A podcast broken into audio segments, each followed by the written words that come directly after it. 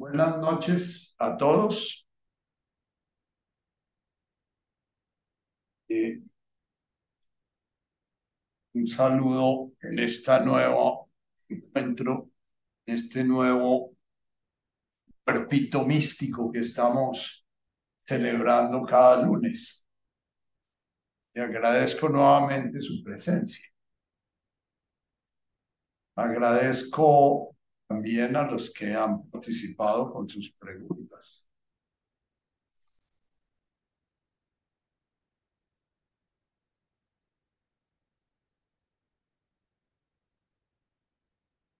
Esta eh, semana, antes de comenzar, hago una, un cortecito comercial. Vamos, eh, Esperanza, Gustavo y, y, y Fernando van a hacer nuevamente eh, una reunión de danzas. les colgué el, el aviso de participación algunos de ustedes es posible que nunca hayan asistido a este, eh, a este grupo de, a este grupo de, danzas. Eh, es un grupo que trabaja hace bastantes años en el que yo he, yo he participado más como alumno y participante que como profe. Eh, hemos hecho con ese grupo algunos retiros con el Padre Nuestro y las bienaventuranzas. Y, y es una forma de oración y una forma de conciencia y de presencia muy valiosa, que involucra el cuerpo, involucra la música, involucra, eh, eh, involucra eh, la, comunidad de cuerpos presentes y, bueno, los que, los que puedan asistir creo que es una experiencia muy valiosa que teníamos prácticamente cortada. Se han hecho creo que dos tres grupos de estos después de la pandemia eh, y me parece maravilloso que estemos eh, enfrentando nuestros miedos a encontrarnos nuevamente eh, a través de, nuestra oración en presencia consciente, corporal, respirante, etc. En las danzas que se danzan en estos grupos eh, no son necesariamente danzas de la tradición eh, eh, cristiana aramea, hay danzas de todas las tradiciones. hay muchas danzas que son de de origen sufi, que es una eh, forma de acercamiento a la conciencia del misticismo islámico eh, eh, y, del, y del misticismo también cristiano. En, en, la España morisca, donde el cristianismo y el islamismo se unieron, estuvieron muy estrechamente ligados en, su despertar de conciencia. También hay danzas de tradición cristiana, danzas, de tradición budista, danzas de tradición hinduista, eh, eh, zoroástrica, o sea, todos los caminos de conciencia espiritual se han recorrido, han generado tradiciones de oraciones cansadas, de oraciones con el cuerpo. Y en este, en este grupo que pertenece a la, al movimiento de, de danzas de paz universal, eh, se danzan varias de estas, estas tradiciones. Eh, espero que de pronto este año podamos hacer con este grupo un Padre Nuestro o unas bienaventuranzas o algún retiro de la tradición que estamos trabajando en este grupo específicamente y, pero de todas maneras les dejo la invitación muy, muy cordial a este espacio. Me gustaría que nos encontráramos allá. Eh, también eh, hay alguna, nuevamente, hay dos eh, comentarios, uno de Mauricio y uno de Natacha. a los cuales voy a hacer alguna alusión. Antes de hacer alusión, quiero que conectemos un poquito con nuestro interior. Eh, nos silenciemos. Vamos a nuestro respirar consciente. Ese de Maskani Baruch. A ese sentir la presencia divina en cada respiración, haciendo consciente de la vida que se manifiesta en nosotros como forma de manifestación divina. Inspirando hondo, sintiendo el aire hasta nuestra última célula,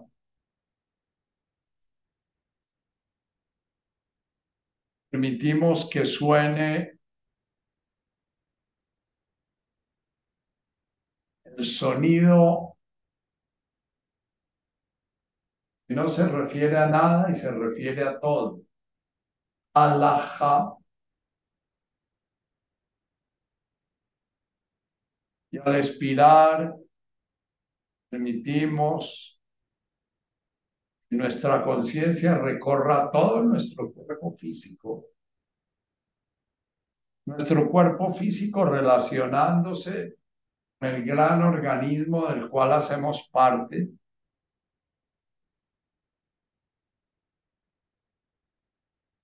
Relacionándose con la tierra, con la gravedad, con la solidez de la silla o del piso donde estamos sentados.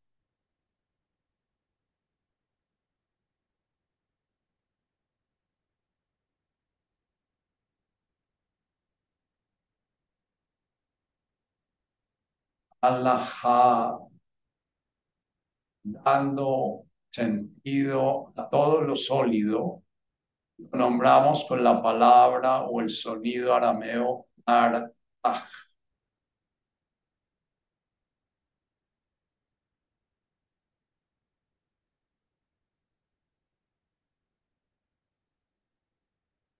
Siente tu aire entrando y saliendo por la nariz en una presencia profunda que te permite hacer conciencia de tu unidad con Dios, el Creador.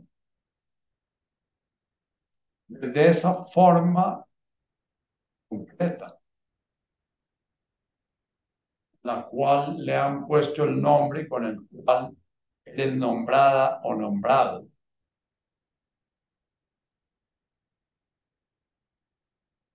Allah entra el aire por tu nariz. Ar sale por tu nariz. Conciencia recorre todo lo que es sólido, materia, los planetas, la Tierra, los cuerpos tuyo y de tus prójimos. Y ahora permites que el aire entre por tu nariz, siente la frescura recorriendo cada una de las fosas.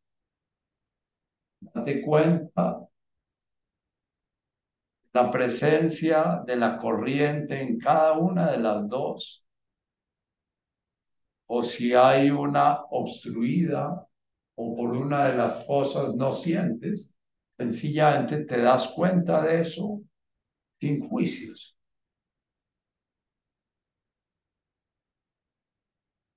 Al expirar, pronuncias el sonido arameo maya, se refiere a todo lo líquido, sangre, el agua, la elasticidad de tu cuerpo, las nubes, metabolismo, alajá, maya,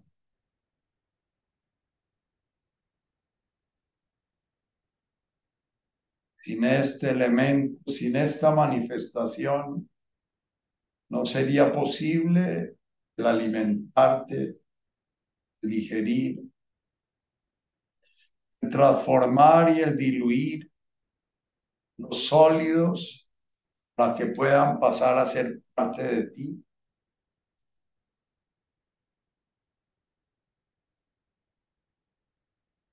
Tomas aire por la nariz y lo dejas salir por la boca. Suave. Siente la caricia del aire en tus labios al salir.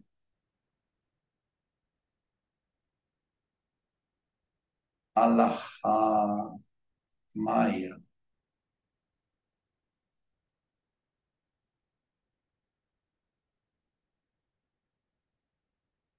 Siente el espíritu del agua en tus mismas emociones.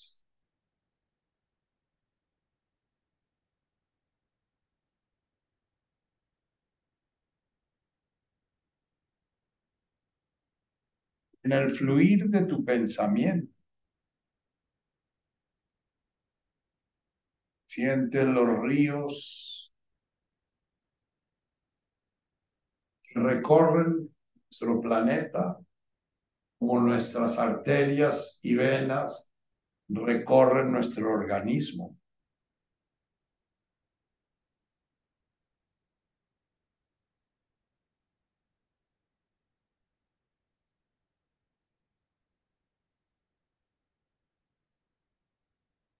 Consciente de la unión íntima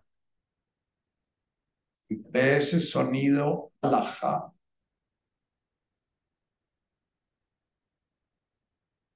su manifestación en el universo en forma del agua maya.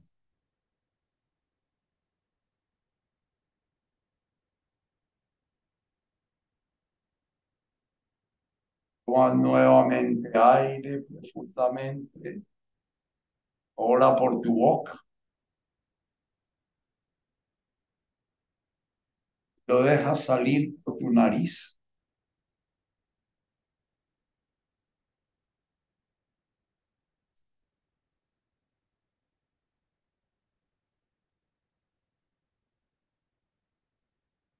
Permite el sonido alajá en tu inspiración. Siente el ser manifestándose el fuego, tu temperatura, tu templanza.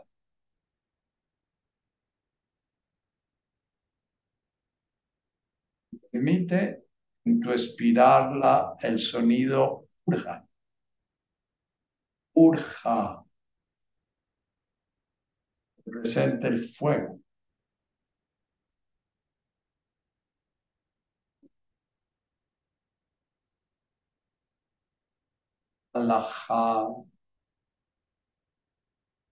Siente la caricia del aire entrando por tu boca, tocando, garganta, tus pulmones. Y al soltarlo siente la tibieza del fuego de la vida presente en ti hasta el momento en que el frío de la muerte anuncie ha terminado el milagro, maravilla, el misterio de la vida, la vida física, la vida de ese cuerpo en el cual se manifiesta esa conciencia, alajá.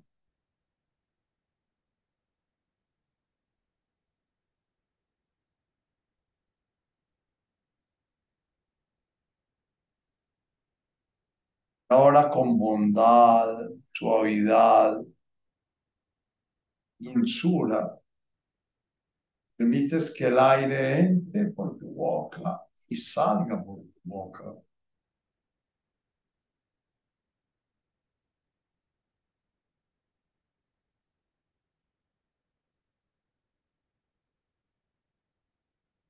Alajá en tu inspiración. Ruja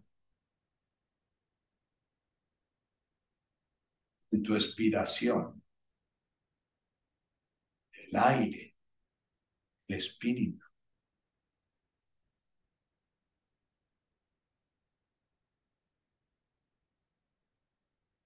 Ese Baruch nuestra primera bienaventuranza. Ese mediador que Jesús nos propone o nos ofrece, llamamos el Espíritu Santo, nuestra religión.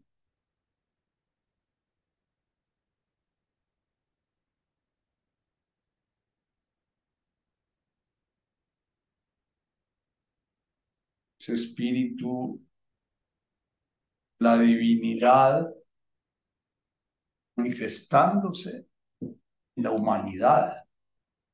Adam. El infinito manifestándose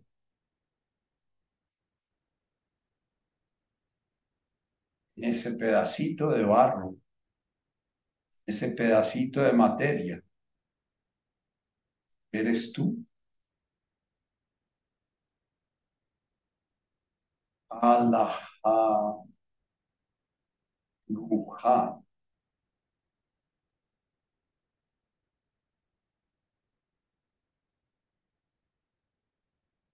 Siente la caricia del aire entrando por tus labios, tu boca.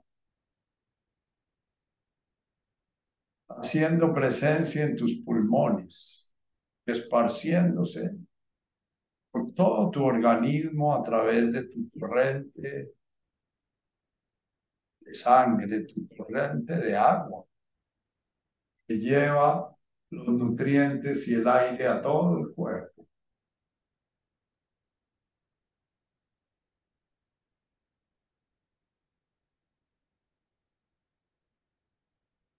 Alajá, Ruja.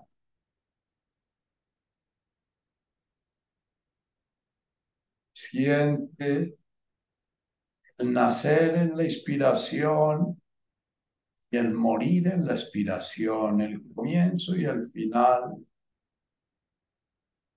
como un círculo.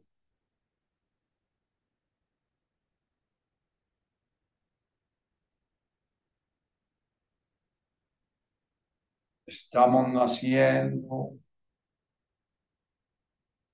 estamos muriendo.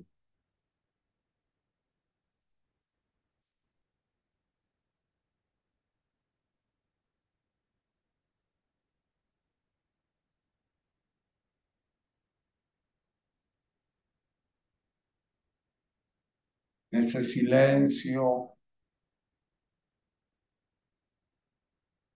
se va creando, tu aquietamiento.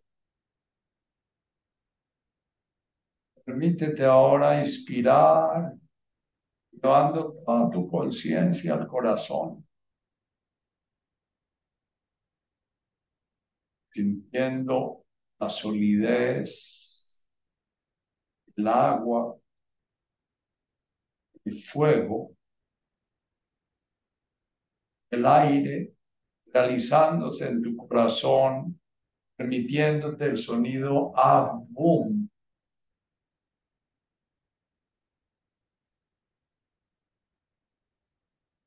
Esa conciencia una, manifestándose en forma amorosa.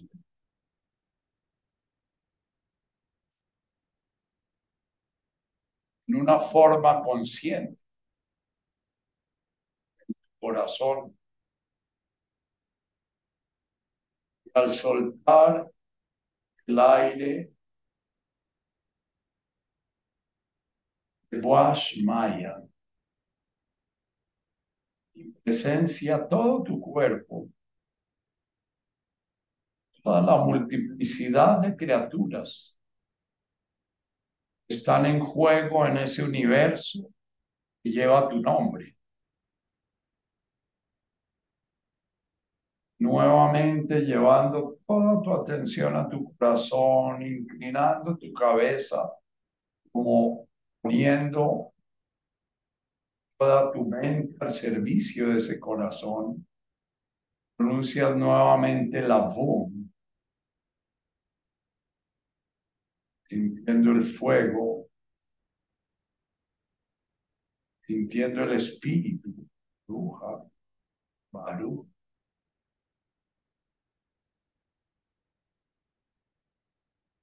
sintiendo la renovación, el renacimiento del agua, Maya.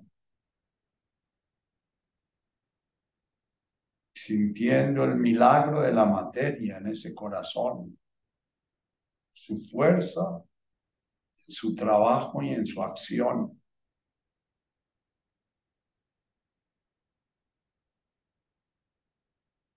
Avum, inspirando, Wash Maya.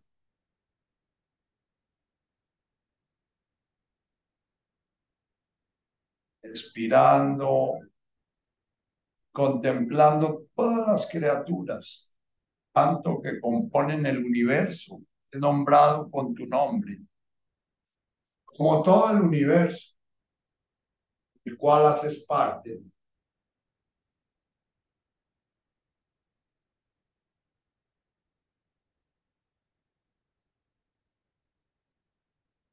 Ahora inspiras. Al expirar, permítete el sonido netkada. Vacíate. Silénciate. Crea un infinito espacio. Al inspirar el sonido shmoch.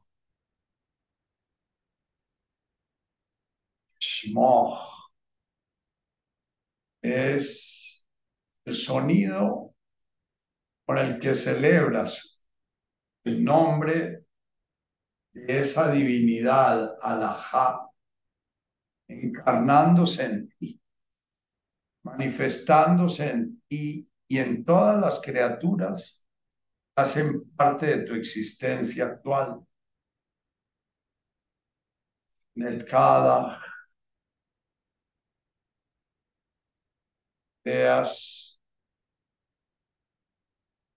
espacio sagrado en el cual resuena el smog. Nuevamente vas a tu corazón inspirando, pidiendo el fuego del amor divino. Inunde tu corazón lo llene de poder, lo llene de gusto de vivir, lo llene de gusto de crear el creador, sonando el sonido T, ven. Llama ese fuego divino del amor. Deja que inunde tu corazón. Al expirar, te permites el sonido Malkutah. es ese fuego divino en su poder manifestándose en un orden infinitamente ordenado. Cada átomo, cada partícula, cada molécula, cada célula, cada órgano, cada organismo hace parte de un orden como cada planeta, cada galaxia. Este, el fuego del amor divino, incendiando tu corazón, Malkutah.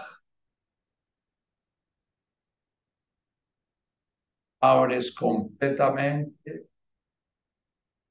conciencia ese orden divino.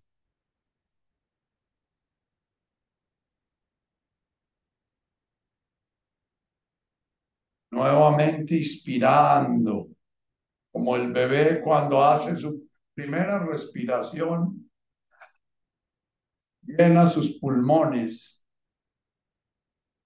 Nehuey Sivianaj. Sivianaj, que esa unión, esa integración, esa conciencia que sana nuestra ilusión de separación.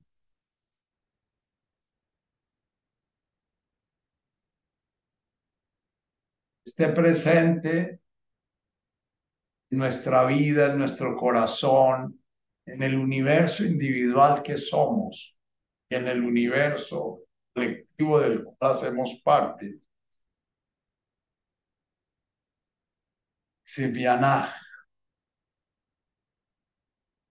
Se une lo objetivo con lo subjetivo, el universo externo con el interno mental, lo emocional, lo físico, nuestras acciones con nuestras intenciones. Se hace uno. Arcana, tanto. En todo el universo nos rodea y del cual hacemos parte, como en este pedacito de barro que somos, como en este pedacito de tierra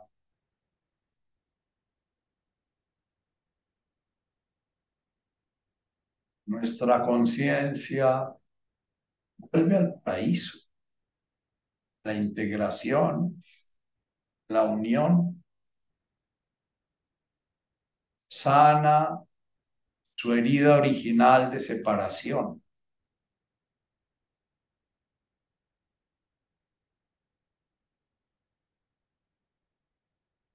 Hablan lagma de Sunkanan inspirando profundamente. Hablan, hablan Lahman. Que seamos conscientes de nuestras necesidades y de nuestro potencial.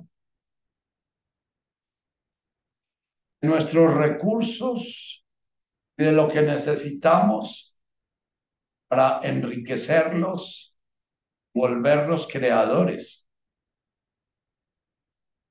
que seamos conscientes de nuestra medida de necesidad. Zuncanan en esta vida, en esta jornada, en este presente, en esta oración, en este momento. Hablan lagma de Zuncanan Yahomana. Hablan en despierta da Dharma es tanto sabiduría como alimento a nuestro cuerpo, como amor a nuestro corazón, como poder a nuestros actos. Kauben soltando todo nuestro aire y si puedes, inclinar tu frente a ponerla al servicio de tu corazón es, yo pongo todos mis nudos, mis enredos, mis pegados, mis apegos, me llevan a quedar enredado, a quedar distraído.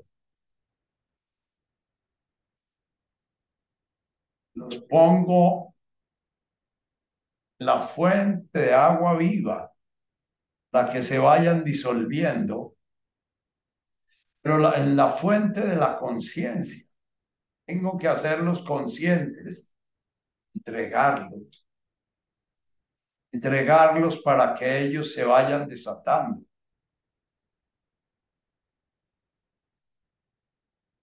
Kana Dafnan la inspirando profundamente de tal manera me influir en mis relaciones.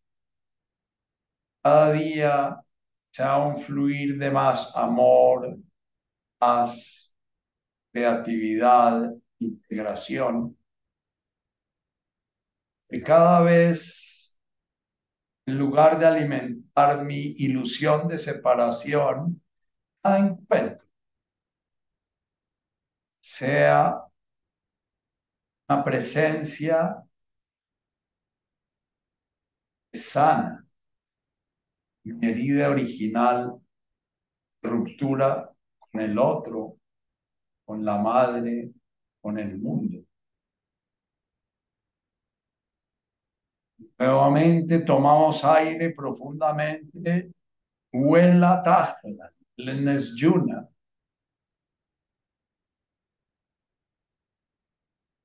Huela, permitas. El olvido, la distracción, la inconsciencia.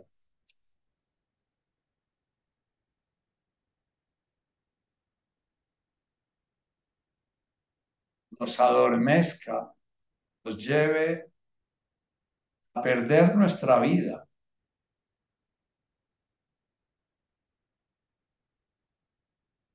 cada respirar sea un recordar nuestra fuente, recordar nuestro destino en la unidad, recordar nuestra complexión, nuestra integración en el amor.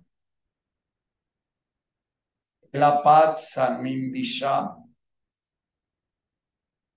respirando y soltando profundamente toda nuestra inmadurez, toda esa tentación a volver a buscar el útero de la madre para que nos dé la teta. Toda esa tentación de volver a vivir en función de separarnos, en función de crear nuestra importancia personal. En eso que hoy en día llamamos narciso, en función llamarnos a nosotros mismos por encima o en contra o a costa de nuestra integración con los demás.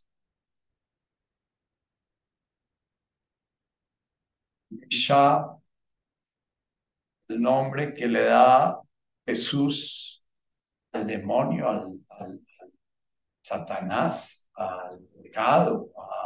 He traducido de muchas maneras. Jesús lo llama Visha, madurez. Madurez es volver otra vez a ser niños pequeños, buscando mamá, nuestro patrón, nuestro presidente, nuestra esposa, nuestro esposo, nuestros hijos, nos llenen las necesidades, las necesidades de ser especiales, distintos, diferentes, más que, menos que.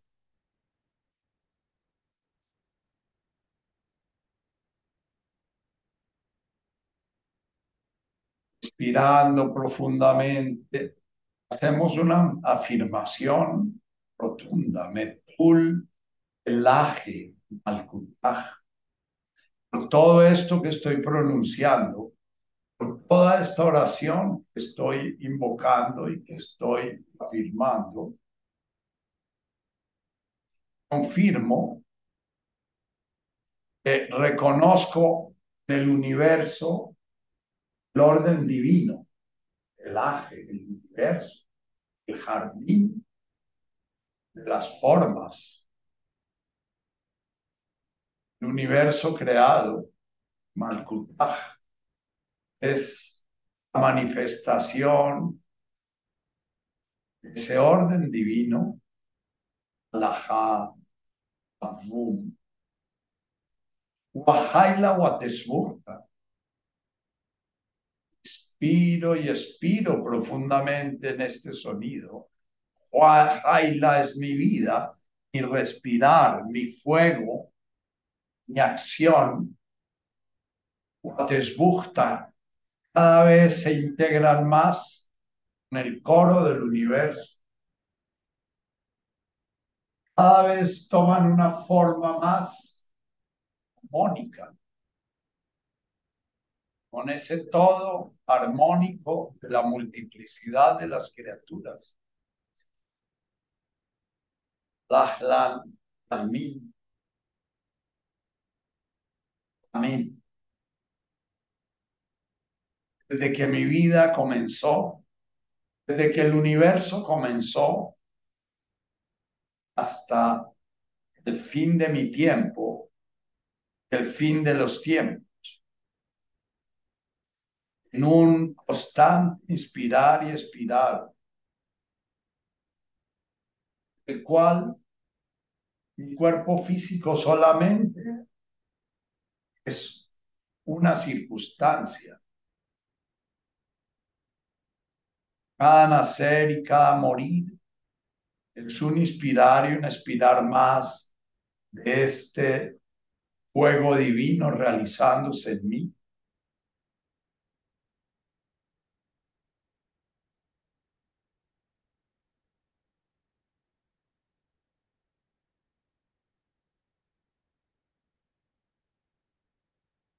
Ahora sigue respirando, dejando que el silencio vaya acompañando respirar, sintiendo el eco de todos estos sonidos, de todos estos nombres que hemos dado al universo, creándose, manifestándose, destruyéndose. En toda esta luz y esta oscuridad danzando, la danza divina.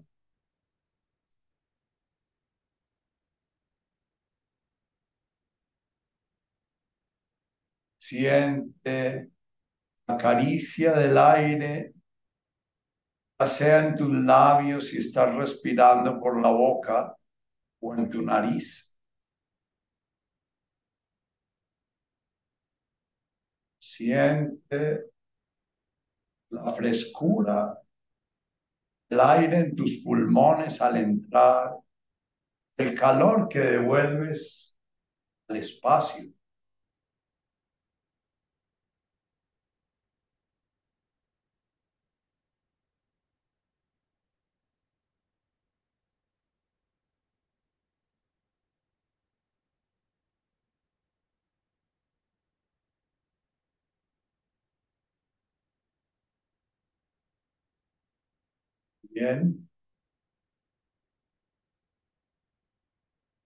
Jesús,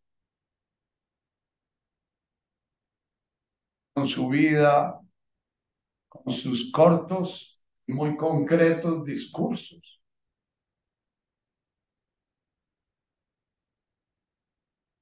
Viene a recordarnos todo el tiempo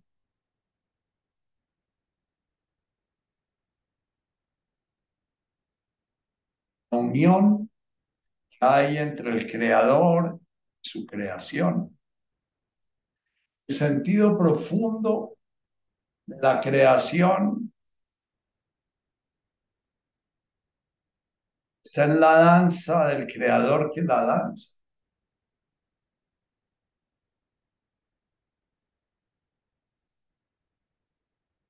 Hemos vivido largamente una religión ha ido en contravía de este mensaje, a pesar de que ha ido en contravía de este mensaje en sus palabras, la teología y la teodicea. Ha habido muchos seres humanos que a través de estas palabras alrevesadas han logrado encontrar esa unión.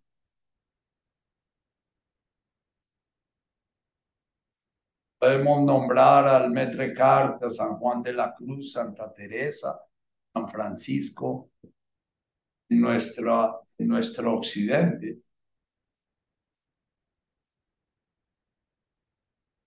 Lo que nos permite ir un poquito al pasado en el lenguaje, buscar un lenguaje que acompañe más ese Jesús que realiza el Cristo realiza el Mesías, realiza el recordador de nuestra unión con el Padre. Lenguaje en arameo que nos invitan a trabajar hoy en día los que están trabajando el arameo. Es un lenguaje clarísimamente invitador a integrar integrar el afuera con el adentro, ir borrando la diferencia entre el yo y los otros, entre el que mira y el objeto mirado, entre el que escucha la canción oída. Es un lenguaje que nos, nos invita a cuando oímos la canción del universo, ser la canción que oímos cuando vemos las maravillas del universo, ser las maravillas que vemos. Mencionaba hace un largo tiempo a un señor que ya Douglas Hardy, creo, Harris, que se iluminó el día que descubrió que él no tenía cabeza. Su cabeza era todo el universo en el cual él existía.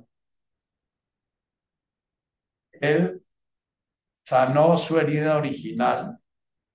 Bueno, ustedes en una página que se llama nodualidad.com pueden encontrar la historia de por lo menos 250 personas que han sanado su herida original. O sea, han logrado de percibirse diferentes y separados del mundo.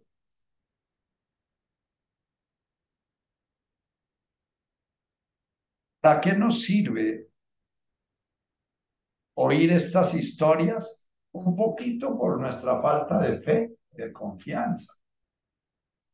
Porque en la medida en que el camino que hacemos nos va abriendo a la fe y a la confianza, vamos pudiendo seguir el camino en busca de sanar esa separación. Voy a leer una notica que nos manda Natacha.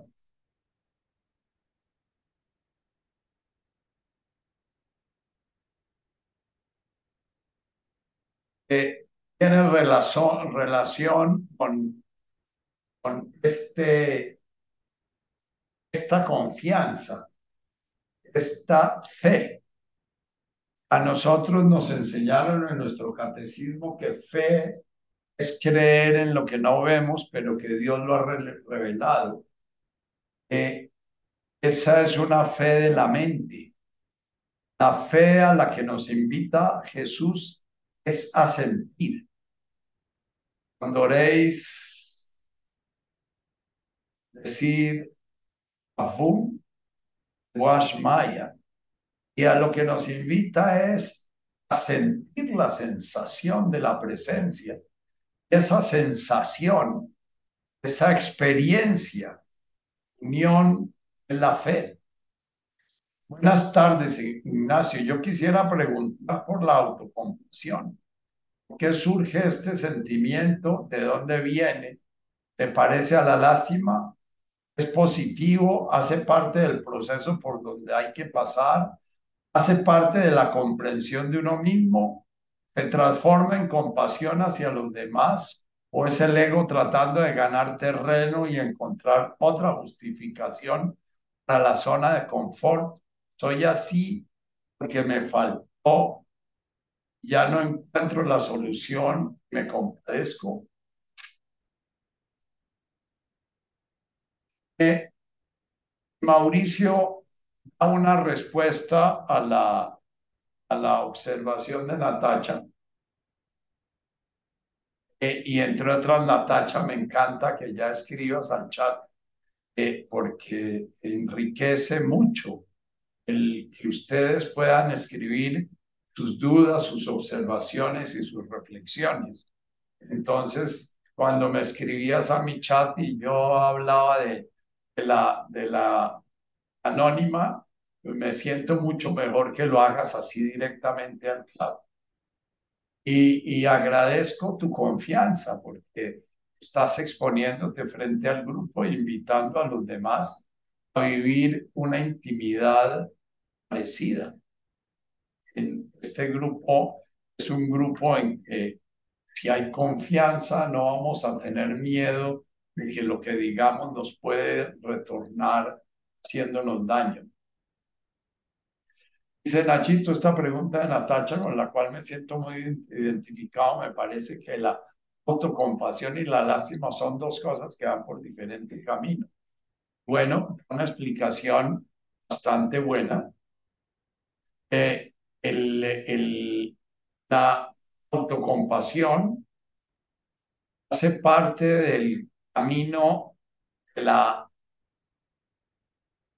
separación y del ego trabajando en función de hacernos sentir separados, entonces se vuelve autolástima, se vuelve victimazgo, se vuelve un, recurso que emplea el ego para ir creando una imagen de sí mismo distinta, diferente de los demás. La persona que se autocompadece como víctima eh, es una persona que está permanentemente sintiendo, como dice Mauro, que lo que siente está mal, que su cuerpo está mal, que sus pensamientos están mal, que sus emociones están mal, que lo que hace está mal, lo que tiene está mal, que debería tener eh, otras cosas distintas para poder realmente despertar el amor, eh, el amor hacia sí mismo o hacia sí misma. El pecado original psicológico más profundo que tenemos es la culpa. Y lo he explicado varias veces, como la culpa es un mecanismo de defensa del niño. Cuando comienza a construir su ego en sus primeros años de vida y siente que su madre no le está pudiendo dar, su padre, su madre, su entorno, su nido, no le están pudiendo dar lo que él necesita él todavía no tiene un ego que sienta capacidad de cambiar a mamá, de cambiar a papá, de transformar a mamá o transformar a papá. Todavía su, como dice Jesús, Jesús llama a ese ego el nafsha. Su nafsha todavía no ha adquirido el más pequeño embrión de can, yo puedo. Malk, en viene de Malk, el poder. El poder es lo que les transmite Jesús a sus discípulos, diciéndoles que vayan, prediquen, puedan realizar sus obras. Y lo que le dice Jesús a Juan cuando le dice, y confían realmente y me han visto a mí, al verme a mí, han visto a mi Padre y cuando me han visto a mí y han visto a mi Padre, pueden realizar las mismas obras que yo realizo y, muchas más grandes obras de las que yo he realizado. Eh, el niño no tiene todavía ese mal, ese niño no tiene todavía ese poquito de poder que le hace sentir puede relacionarse con la realidad cambiando las circunstancias que vive. El niño es completamente impotente, por eso el niño depende completamente de la gratuidad del amor de sus padres. Todo el poder que tiene el niño es el amor que los padres tienen por él el poder que sus padres ponen a disposición de ese niño. Cuando no hay ese suficiente amor, el padre muchas veces o la madre, una madre infantil o un padre infantil, entran en competencia con su hijo por necesidades básicas que Jesús llama Bisha. Una madre que busca que su hijo le dé importancia personal.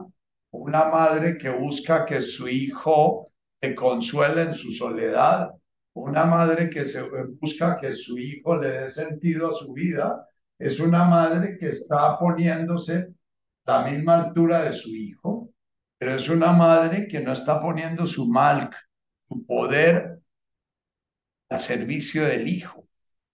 El milagro del amor en la maternidad y en la paternidad es que el padre y la madre ofrendan todo su poder de adultos en la a la impotencia de ese niño. Cuando esto no se está dando, el niño comienza a sentir que le faltan cosas fundamentales para su crecimiento. Le faltan cosas fundamentales para formar una imagen adecuada de sí mismo. Entonces, lo que él hace es comenzar a buscar el poquito poder que tiene él lo refleja sobre sí mismo, hace una retroflexión de la rabia, como dice eh, eh, Fritz Perls. En lugar de querer cambiar a su mamá y a su papá, comienza a quererse a cambiar a sí mismo. Viendo, o a sí misma. Ese quererse cambiar a sí mismo va a ser el mecanismo de defensa que después se va a convertir en vergüenza, en timidez, en culpa. El tímido es una persona que está temerosa ante el mundo, porque el mundo no se presentó a él con generosidad, sino se presentó a él con mezquindad, con agresividad. Cuando tenemos un padre, una madre, una familia agresivas, por cualquier razón, porque son fanáticos, porque son rígidos porque son, qué sé yo.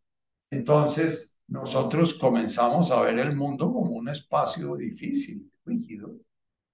Y la respuesta inconsciente primitiva frente a eso es querernos cambiar a nosotros mismos. Y eso, ese querernos cambiar a nosotros mismos va a llevar al victimazgo. Porque una vez que hemos hecho el esfuerzo por cambiarnos a nosotros mismos, no conseguimos lo que buscamos, entonces vamos a sentirnos víctimas.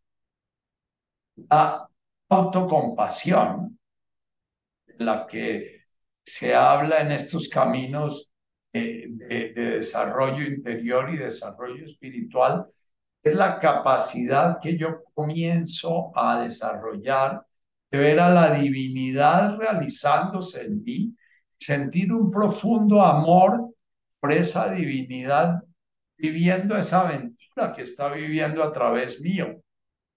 La autocompasión hay una profunda valoración. La compasión es una de las hermanas gemelas o de las formas de manifestación de la conciencia amorosa.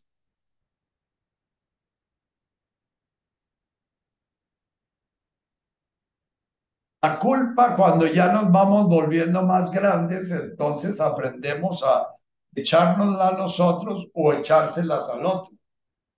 Cuando he hecho yo culpas al otro, entonces lo que estoy haciendo es aceptar que no puedo cambiar la realidad, pero que encuentro una forma de adaptarme a esa realidad sin aceptarla, sin hacer una aceptación real, sino haciendo una resignación, sencillamente diciendo, es que la culpa no es mía, es que la culpa es del otro, pero cuando yo le echo la culpa al otro, sencillamente estoy diciendo, yo no puedo cambiar la realidad.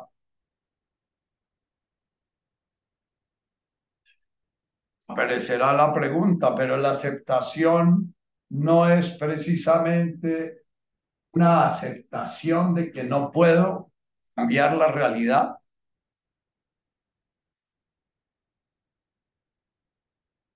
La resignación y la aceptación se diferencian precisamente. La aceptación nace de la confianza. La confianza, como dices tú, Natacha, la confianza en que este universo, Metul Delaje Malkutaj, este universo tiene un orden. Y si yo estoy sintiendo que la realidad me está agrediendo, que la realidad es nociva para mí, que la realidad me hace daño, entonces voy a ir a mi interioridad, voy a invocar ese avum, voy a invocar ese netkada shimoh, que pueda yo sintonizarme con, el, la vibración divina. Este tema al que pueda yo sintonizarme con el poder divino para darme cuenta, aceptar es darme cuenta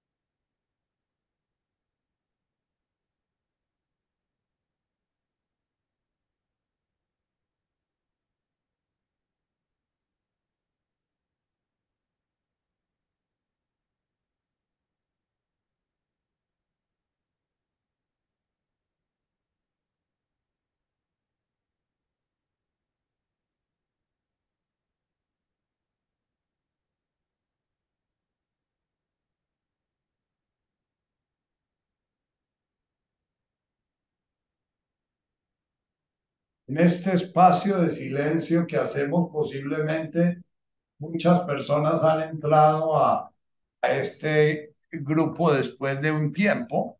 Este espacio de silencio es un espacio que lo copiamos de, un maestro que hemos tenido que se llama eh, un maestro budista, plantea tener una monjita que cada vez que está así muy entusiasmado, ella le toca la campana y él se queda en silencio porque uno puede dejarse llevar por la carreta y perderse.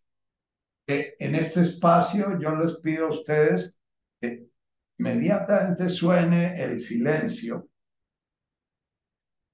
Inmediatamente como reflejo vayan a su respiración. Ese espaciecito de silencio lo vivan en contacto con su respiración en silencio y aparecen sonidos sagrados como abum como mojo lo que sea, déjenlos ir también. Es el espacio de mecerse en el silencio acogido por el ram, por el útero de la respiración. Bien. Aceptar es abrir la conciencia a eso a abrirse, a entregarse a ese arrullo de respirar, viviendo lo que se está viviendo desde una conciencia nos la invitan en la segunda bienaventuranza, una conciencia en la cual toda, toda mi búsqueda, toda mi presencia, toda mi conciencia busca comprensión, está enfocada en darme cuenta de cómo me estoy desintonizado yo de la realidad.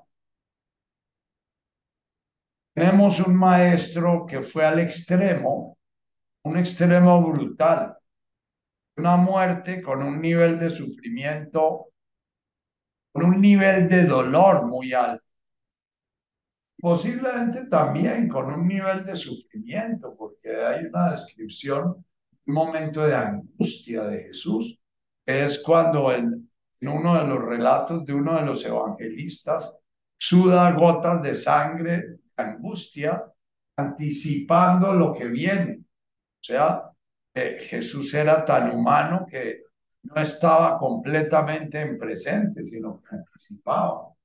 Y cuando anticipaba le pasaba lo mismo que a nosotros, que sufría.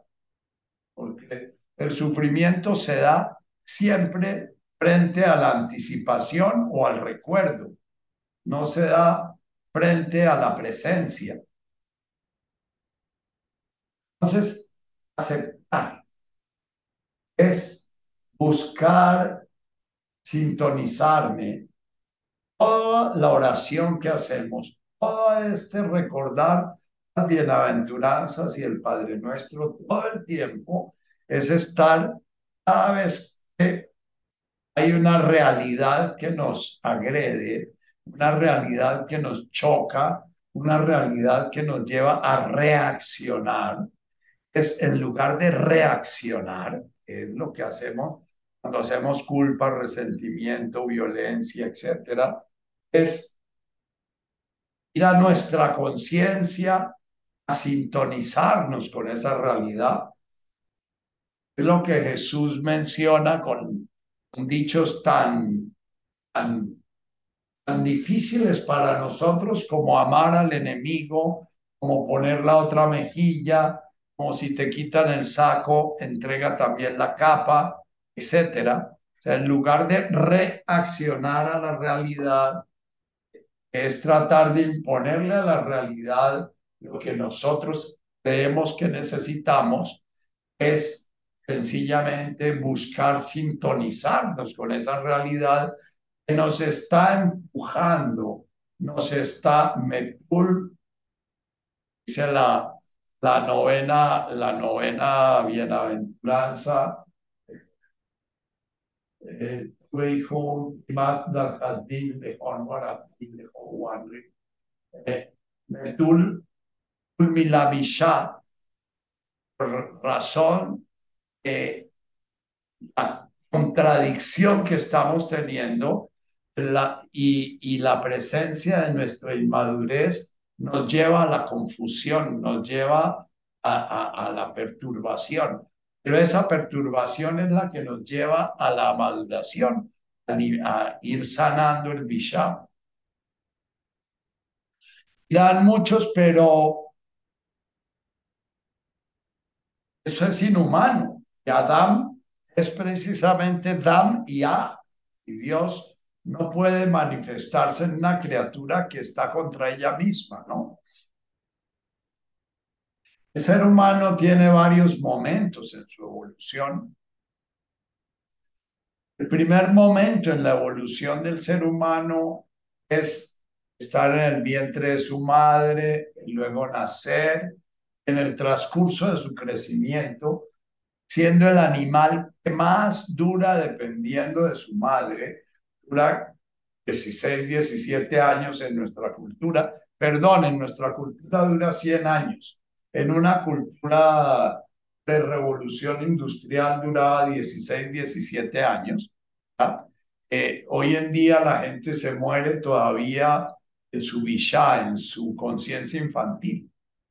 La conciencia infantil, el ego infantil, es un ego creado para generar un vínculo de dependencia a través del cual él va a recibir lo que necesita para generar una transformación de ser semilla a ser ya un brote maduro que puede orientarse hacia la luz, que puede buscar con sus raíces la humedad, que puede buscar con su tronco ya flexible y, pero robusto el luchar contra el viento para que no se lo arrastre ni se lo lleve. Esa primera etapa de la vida se llama la niñez. Es una etapa que los hindúes, los indios, la India, dicen que es una etapa en que lo propio del ser humano es recibir. Todo el ego y el sistema nervioso autónomo, el sistema está programado para nutrirnos, para alimentarnos, para ir generando esta criatura que va despertando a la conciencia refleja. Esa conciencia en el niño normal es una conciencia en que todas sus necesidades las busca satisfacer a través de ese vínculo que tiene con su madre, su padre y su tribu.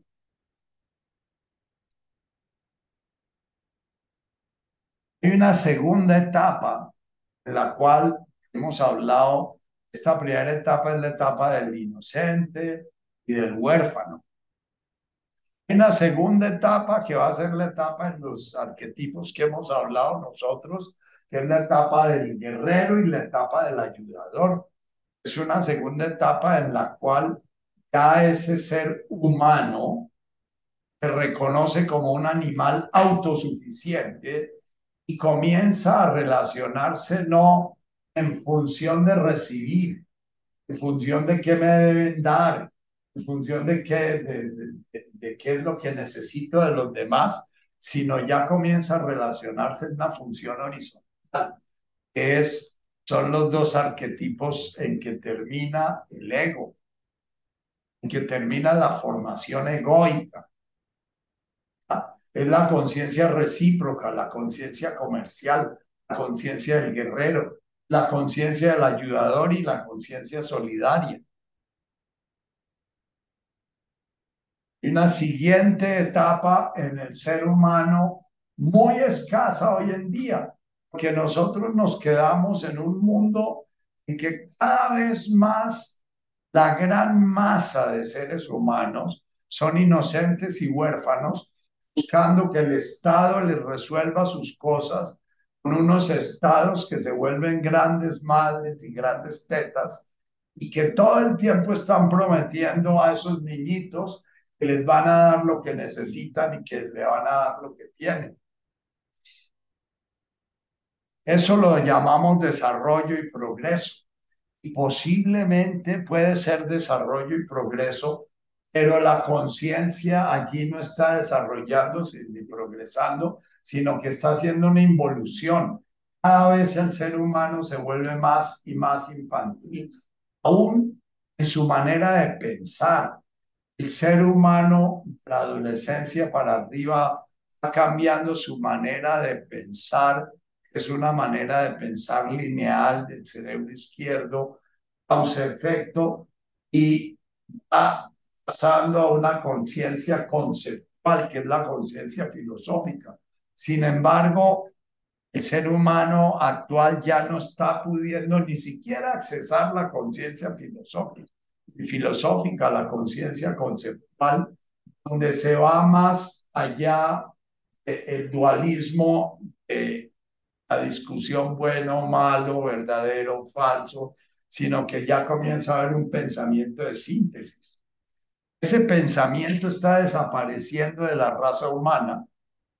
Son ya muy pocos los filósofos, son ya muy pocos y son muy pocos los que leen los filósofos y son muy pocos los líderes que piensan filosóficamente. Son, los líderes piensan como niños chiquitos que están todo el tiempo pensando en cómo complacer a los otros niños chiquitos y cómo seducir a los otros niños chiquitos aunque sea diciéndoles mentiras y diciendo, y si a la base de mentiras no consiguen las cosas, entonces se van a, a los puños como los huérfanos.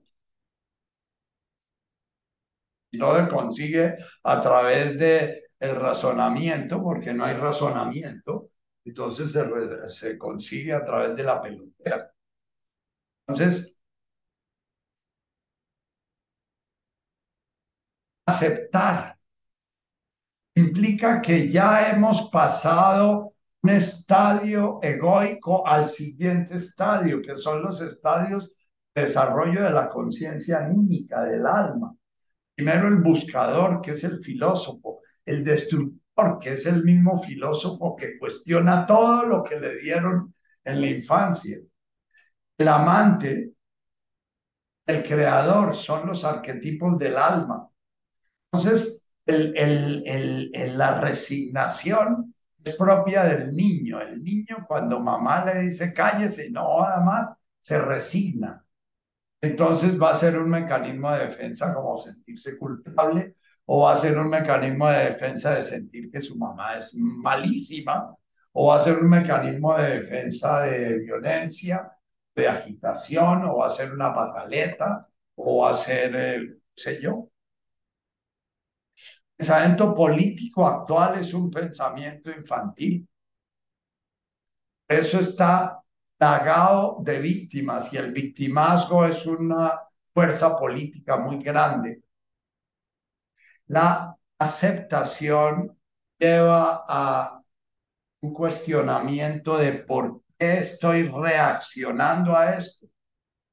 ¿Por qué estoy empleando toda mi energía vital Hay da alma, dice el, el arameo Jesús, hay es la divinidad manifestándose en esa energía vital que está animando este pedazo de barro. ¿Qué estoy empleando esa energía vital en, reaccionando contra la realidad. Si vengo planteando permanentemente este tema al eh, eh, tubihum le maskani baruch dilhoni malkutaj tashmaya, tubihum leilein de rep metul genuta dilhoni malkutaj tashmaya, Ilhoni Malkutaj Dashmaya significa que he entrado en el espacio la conciencia que puede ser. Lo contrario, voy a tener conciencia resignada, conciencia reactiva, conciencia refunfuñona, conciencia culpable, conciencia neurótica.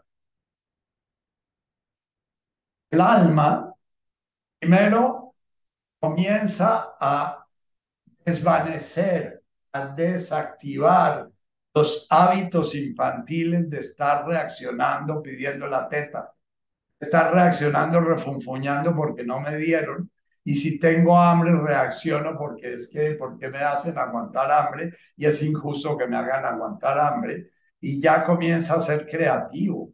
Si estoy aguantando hambre, no puede ser que este, esta hambre que estoy aguantando sea un recurso que mi alma está empleando para acicatear mi mente, mi conciencia creativa, mi, mi, mente, mente creativa, que es una mente más allá de la mente lógica, la mente racional consciente.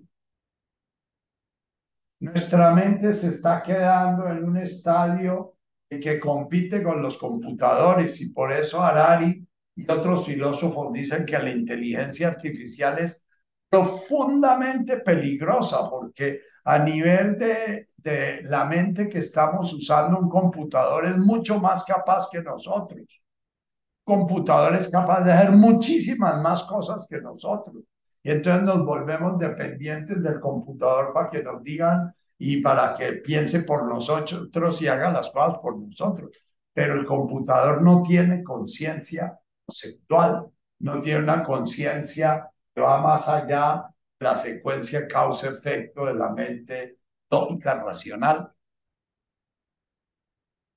Ustedes cogen un libro, yo recomiendo mucho a un filósofo moderno que es Chulhan, que es un puente entre el filósofo y la mente actual racional consciente, porque él trata traducir la conciencia filosófica a conciencia racional lógica.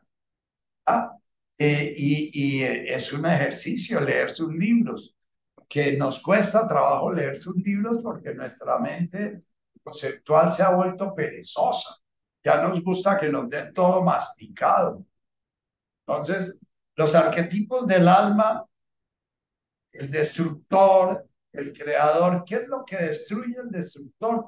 Los hábitos infantiles, todos nuestros derechos, deberes, obligaciones, merecimientos, lo que nos permite pertenecer a un sistema familiar en el cual podemos estar reclamando lo que no nos dan y, y, podemos estar eh, sintiéndonos obligados a dar lo que no queremos dar, etcétera, porque estamos metidos dentro de lo conocido, de lo habitual. El camino del alma y el camino del espíritu son caminos de aventura. Si estamos aguantando hambre, encontrar el significado de esa hambre, encontrar nuestras reacciones frente a esa hambre, encontrar la forma habitual de responder y darnos cuenta que no nos sirve. Si estamos siendo sometidos a la violencia, encontrar nuestra forma habitual y no responder con violencia, sino permitir que dentro de nosotros comience a darse la transformación del destructor y el buscador. ¿Qué se destruye? Se destruye la estructura de personalidad es esa parte predecible, esa parte cristalizada, esa parte rígida que formó papá y mamá, que me llevan a que Nacho dice que yo soy así, ¿no? Y entonces yo soy celoso, y entonces como soy celoso, entonces es normal que yo ya. Si estoy comido por los celos, en lugar de separarme diez veces y comenzar a controlar y comenzar a enloquecer a mi mujer de la controladera y todo, si ya he madurado, comienzo a decir, ah, esta relación se me da para sanar mis celos. Y si en esta relación se da una infidelidad, bendita esa infidelidad que se me da para poner a prueba una reacción infantil que son los celos. Y si se me da una revuelta política en la cual mis cosas infantiles rígidas son puestas a prueba, pero bendita esa revuelta que me lleva a cuestionar las cosas que yo considero indispensables. Es que un día no me pueda bañar con agua caliente y se me vuelva un drama la no bañada con el agua caliente, pero si ya estoy en el camino de la aceptación, esa aceptación me va a llevar a darme cuenta que de golpe no bañarme o bañarme con agua fría o, o qué sé yo, van a abrir nuevos caminos y van a aflojar rigideces brutales que me llevan a mantenerme en mi jaulita de miedos, en mi jaulita de, deseos eh, boludos, de deseos sencillos, pero que me esclavizan.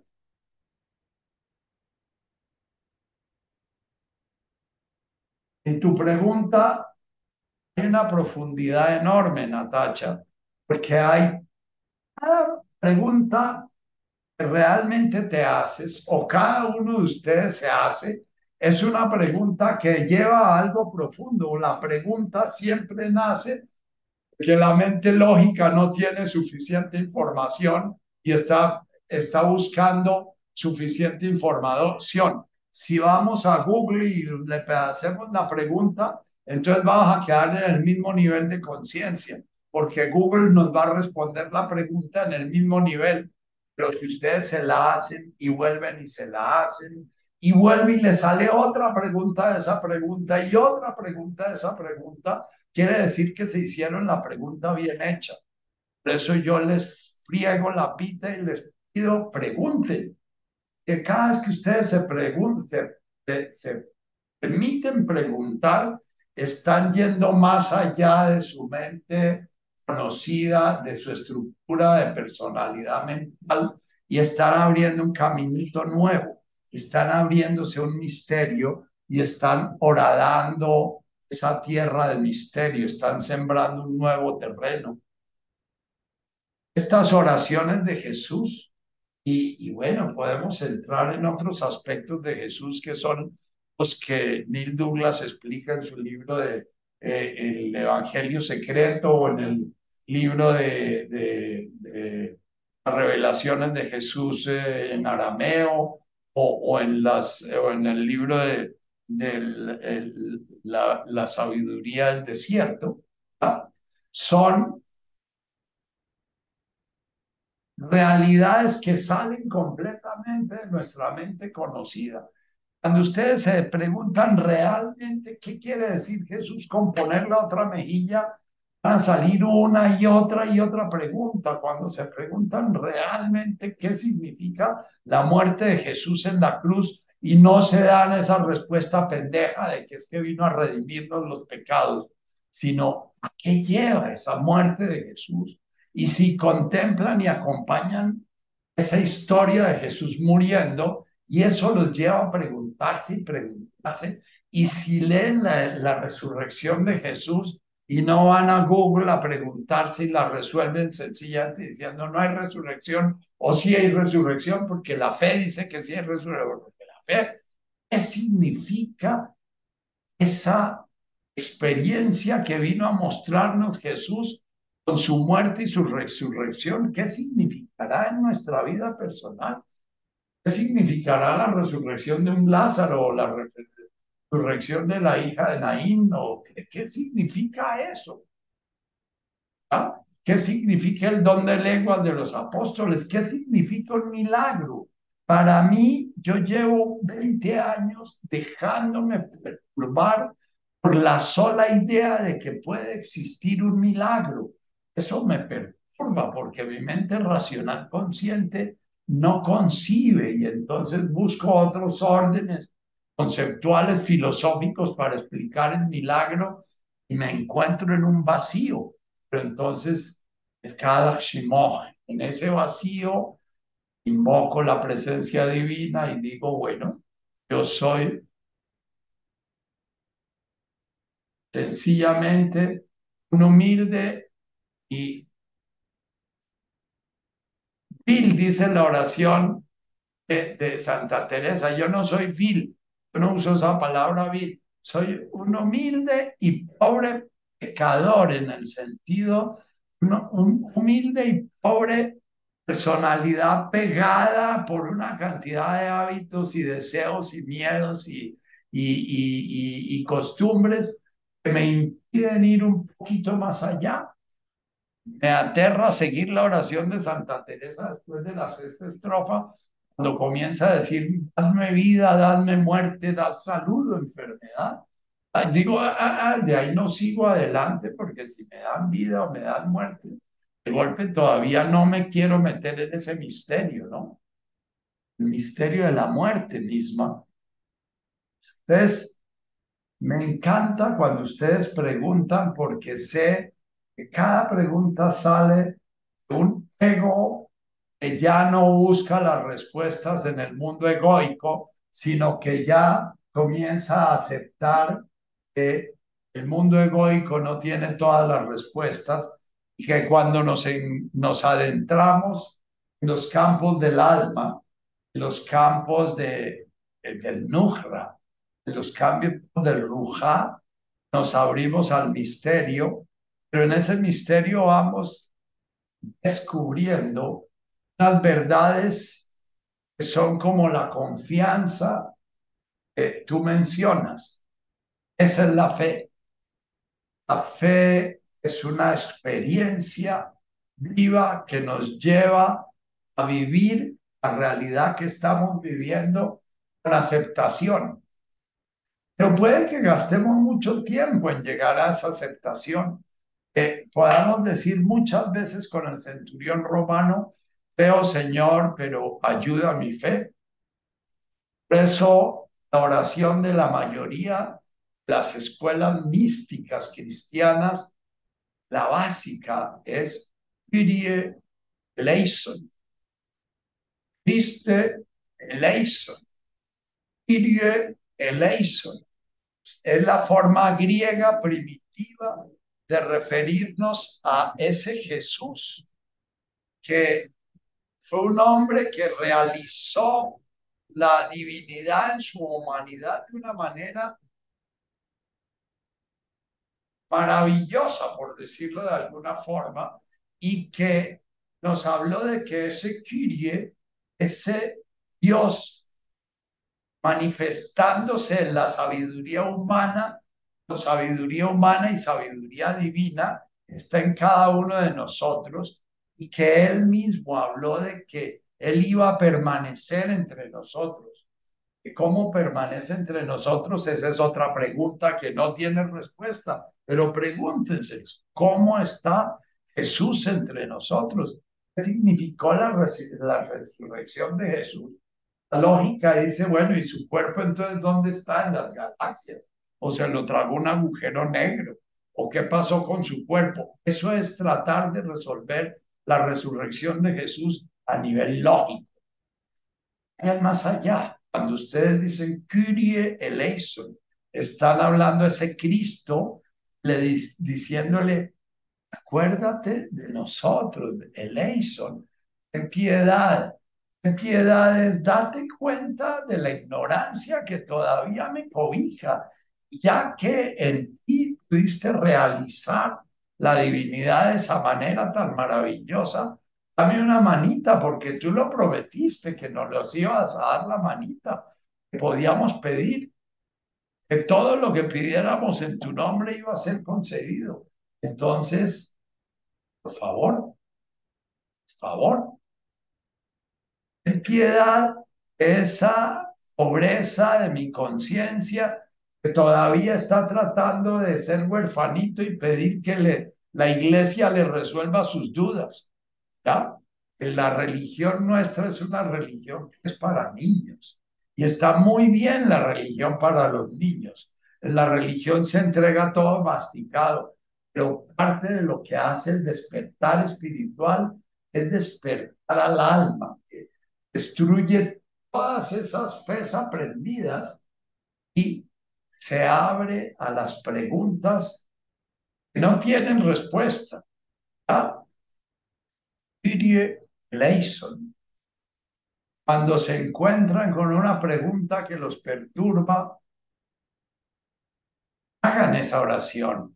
Señor, apiádate, apiádate de esta inconsciencia, ya que eh, lograste realizar esa unión divina y hablaste de que permanecías con nosotros y que esa transformación de la conciencia, Adam, la conciencia divina en el barro, ¿ah? lo dijiste también tú, hablas de que tú redimes a Adán, ¿ya?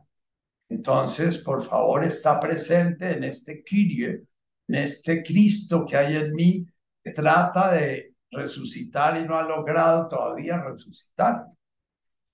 En el momento en que resucite van a entender qué es la aceptación. Aceptar es comprender la realidad como el motor de nuestra transformación y dejar de reaccionar ante la realidad y abrirnos a la realidad de una manera muy, muy amorosa, muy confiada, muy pacífica. Shemak, Shemak.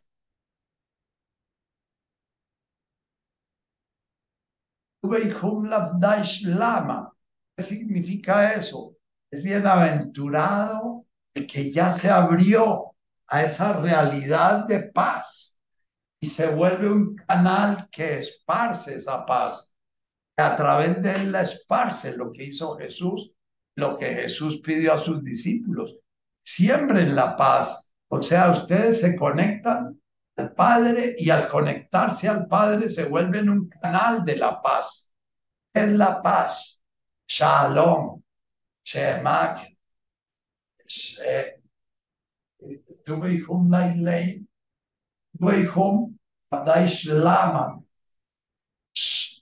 Es el mismo Shmok el mismo de Boashmaya, es la plenitud de la realización de la divinidad en Adán.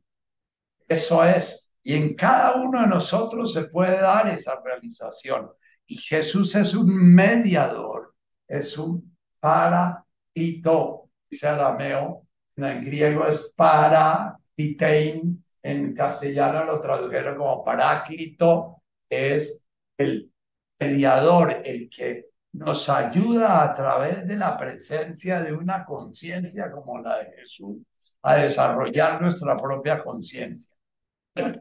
Despido ya, me pasé dos minuticos. Espero que haya podido acercarme a explicar lo que es la aceptación.